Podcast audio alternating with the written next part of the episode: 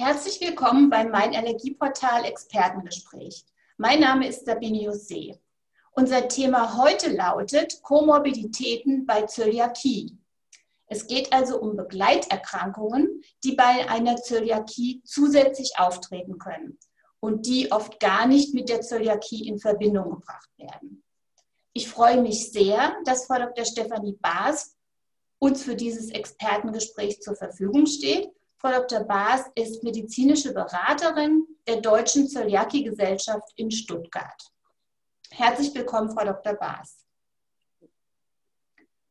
Frau Dr. Baas, ähm, gibt es denn tatsächlich Erkrankungen, die bei Zöliakie-Patienten gehäuft auftreten? Hallo Frau Jose, ja, ich freue mich, dass ich hier im Gespräch bin. Ja, tatsächlich gibt es Erkrankungen, die bei Zöliakie-Patienten besonders häufig zu sehen sind. Man muss hier, denke ich, groß unterscheiden zwischen zwei großen Komplexen. Einmal gibt es sogenannte assoziierte Erkrankungen, die zum Beispiel über genetische Disposition besonders häufig bei Zöliakie zusätzlich auftreten, aber eine eigene Erkrankung darstellen. Davon abzugrenzen sind Begleiterkrankungen, die entstehen durch die Zöliakie und die eventuell auch das einzige Symptom einer Zöliakie darstellen können und eben besonders häufig bei Zöliakie-Patienten zu finden sind. Das heißt, manchmal macht es dann eben auch Sinn, unter Personen, die nur dieses Symptom haben, eben auch gezielt zu schauen, ob die eine Zöliakie haben. Das heißt, man findet erst das Symptom und schaut dann bei ihnen, ob sie eine Zöliakie haben. Also das sind die beiden großen Komplexe, die wir hier voneinander trennen müssten. Wenn wir mal zum ersten Komplex gehen, um welche Erkrankungen würde es sich da handeln? Also hauptsächlich sind das Autoimmunerkrankungen wie der Diabetes Typ 1, also der Autoimmundiabetes und die Schilddrüsenerkrankungen, bei denen vor allem die Hashimoto-Thyreoiditis besonders häufig anzutreffen sind. Ähm, beide sind eben genetisch gekoppelt, vor allem der Diabetes Typ 1 trägt die gleiche genetische Disposition wie auch die Zöliakie und deswegen findet man eben überdurchschnittlich viele ähm, Diabetiker mit Typ 1 unter den Zöliakie-Patienten, äh, beziehungsweise äh, findet man eben relativ häufig Zöliakie-Patienten dann mit einem Diabetes Typ 1. Und wie sieht das bei der zweiten Erkrankungsgruppe aus? Sie meinen jetzt äh, die Schilddrüsenerkrankungen oder diese Begleiterkrankungen? Die Begleiterkrankungen. Genau, also da findet man relativ häufig gerade äh, Erkrankungen wie Osteoporose, eine im Grunde besonders schwere Entwicklung der Zöliakie und eigentlich auch einer der Gründe, warum wir versuchen, die Zöliakie eben sehr frühzeitig, möglichst frühzeitig zu diagnostizieren, um die Entstehung eben möglichst aufzuhalten. Eine Osteoporose findet man oder vor allem die Vorstufe, die Osteopenie, also die Reduktion der Knochendichte. Ähm, das findet man eben bei sehr vielen Zöliakie-Patienten, wenn zum Zeitpunkt der Diagnosestellung. Das sind zum Teil 40 bis 50 Prozent der erwachsenen äh, Zöliakie-Patienten, wenn man die eben in Studien untersucht. Da findet man eben eine Reduktion der Knochendichte.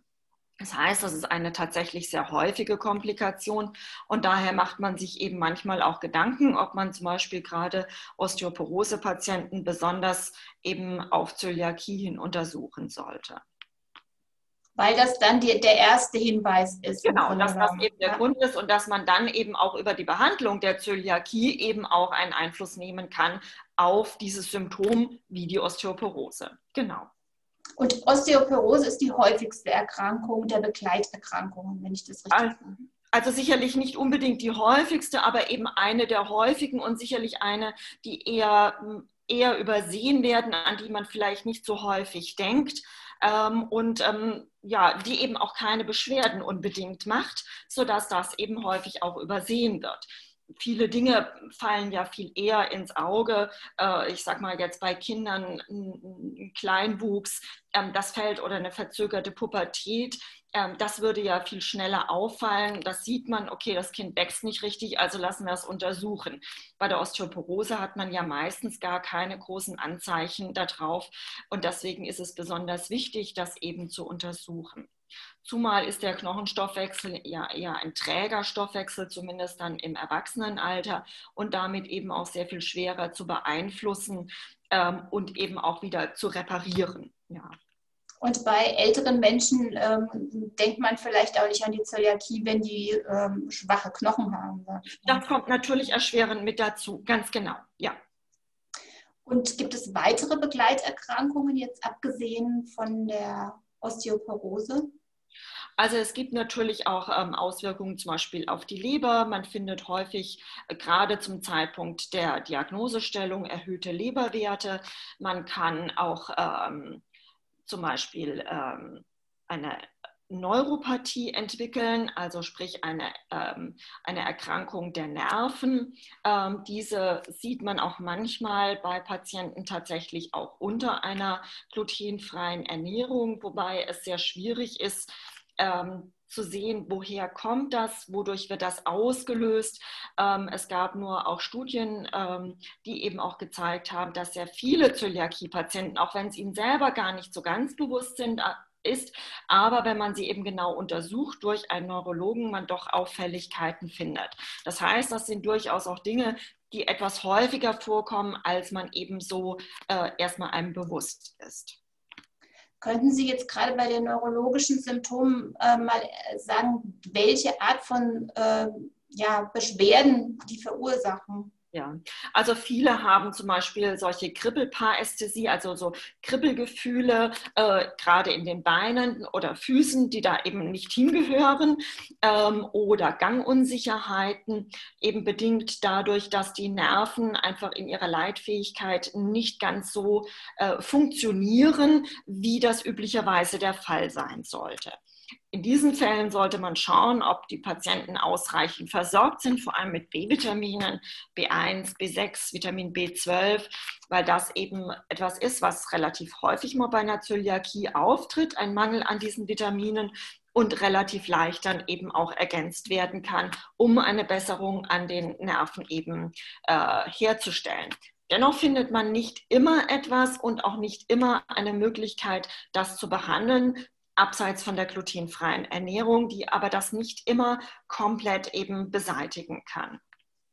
Äh, Sie hatten auch die Leberwerte erwähnt. Ähm, ein Leberwert ist ja Teil einer ähm, Untersuchung, die man vielleicht als Standarduntersuchung durchführt. Ähm, welche Beschwerden oder gibt es denn überhaupt Beschwerden, die sich aufgrund eines erhöhten Leberwertes ergeben?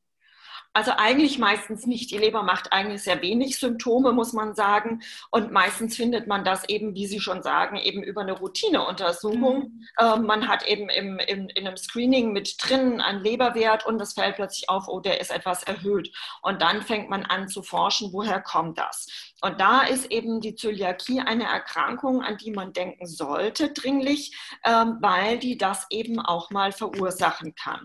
Meistens stehen ja erstmal Leberentzündungen durch Viren im Vordergrund. Hepatitis A, B, C ist ja recht bekannt, aber eben auch andere Viren äh, wie Epstein-Virus, ähm, also die Mononukleose oder pfeifersches Drüsenfieber. Ähm, das sind eben so typische Viren, die sowas gerne mal verursachen. Aber wenn man eben dauerhaft sieht, oh, die Leberwerte sind erhöht, vor allem bezieht es sich auf die sogenannten Transaminasen, abgekürzt mit GOT und GPT. Äh, das ist eben, sind die typischen Werte, die man bei Zöliakie erhöht findet. Findet man dann eine Zöliakie, kommt man eben auf den Gedanken, dass eine Zöliakie äh, die Ursache ist ähm, und man führt eine glutenfreie Ernährung ein, dann sieht man eben auch, dass diese Begleithepatitis durch die Zöliakie dann eben sich auch zurückbildet und die Leberwerte sich unter der glutenfreien Ernährung ähm, reduzieren. Also das, das, heißt, etwas, das heißt, es gilt für alle, ähm, also für fast alle Erkrankungen, Begleiterkrankungen, dass die sich bessern unter glutenfreier Diät. Genau, soweit sich das eben möglich macht von dem Organ. Also gerade Nerven sind eben etwas, was sich oft nicht so richtig gut regeneriert, aber eben durchaus besser werden kann, vielleicht nicht vollständig bessern kann. Und gerade bei der Osteoporose, Osteopenie, von der wir eingangs sprachen, da hängt es auf jeden Fall vom Alter ab, wie gut sich die Werte denn oder die, die Knochendichte bessert. Da sieht man eben gerade dann auch im ersten Jahr unter Umstellung auf eine glutenfreie Ernährung und eben auch eine Ergänzung mit Kalzium und Vitamin D, was sehr wichtig ist in der Zeit. Ähm, sieht man eben eine Besserung äh, der Knochendichte, aber diese ist dann häufig trotzdem ähm, vermindert im Vergleich zu einer Altersvergleichen, äh, also altersentsprechenden Person. Ja, das heißt, man wird besser, aber eben erreicht nicht mehr das Niveau, was man eigentlich hätte, wenn man vielleicht keine Zöliakie hätte. Deswegen ist es eben so wichtig, die Zöliakie frühzeitig zu entdecken, damit man dann noch viel Zeit hat, nach Möglichkeit viel Zeit hat, dass die Knochen sich wieder erholen können. Ja, je jünger man ist, umso besser funktioniert das. Das bedeutet aber, diese Erkrankungen, diese Begleiterkrankungen zum Beispiel oder die Autoimmunerkrankungen sind im Grunde genommen nicht etwas, was der Zöliakie folgt oder der Diagnose folgt, sondern umgekehrt. Sie sind ein Hinweis oft auf die Zöliakie. Das ist häufig so. Oder man fängt dann eben an, wenn man einen Patienten diagnostiziert hat mit Zöliakie, dann eben zu suchen, wo hat er denn noch Probleme. Das heißt, wir sollten bei einem Zöliakie-Patienten auf jeden Fall immer einmal auch die Leberwerte, von denen ich sprach, GOT und GPT, einmal untersuchen lassen. Bei Personen, die einfach im entsprechenden Alter sind, Frauen jenseits der Menopause, oder wo es früher schon Hinweise auf Frakturen gab, eben entsprechend Knochendichte-Messungen dann eben auch in die Wege leiten, damit man sieht, hat derjenige tatsächlich da ein Problem, dem wir uns gezielt widmen müssen. Ähm, oder ist es doch in Ordnung? Es hat ja nun nicht jeder Zöliakie-Patient das Problem, ähm, aber eben doch relativ häufig, dass man danach eben schauen sollte und dann eben auch tätig werden sollte. Gibt es darüber hinaus Empfehlungen, die Sie Zöliakie-Patienten geben würden? Ähm, gut, sagen wir mal, in Bezug auf die Autoimmunerkrankungen kann man ja relativ wenig Einfluss nehmen, ähm, ob sich ein Diabetes entwickelt oder eine Schilddrüsenerkrankung. Ähm, da haben wir ja sehr wenig Einfluss drauf. Das ist auch nicht sicher, ob hier eine glutenfreie Ernährung eine Änderung bringt. Wir sehen es immer mal wieder, eben auch, dass Zöliakie-Patienten trotz einer glutenfreien Ernährung noch ein Hashimoto nachher entwickeln. Ähm, bei den anderen äh, Erkrankungen, da ist es tatsächlich so, dass man versuchen sollte, mit seinem Arzt am Anfang einmal möglichst großzügig abzuklären, welche Begleiterkrankungen da sein könnten, damit man das dann eben auch angehen kann, das Problem, und dann eben doch relativ rasch eben sich der Körper von der ganzen Sache eben erholen kann.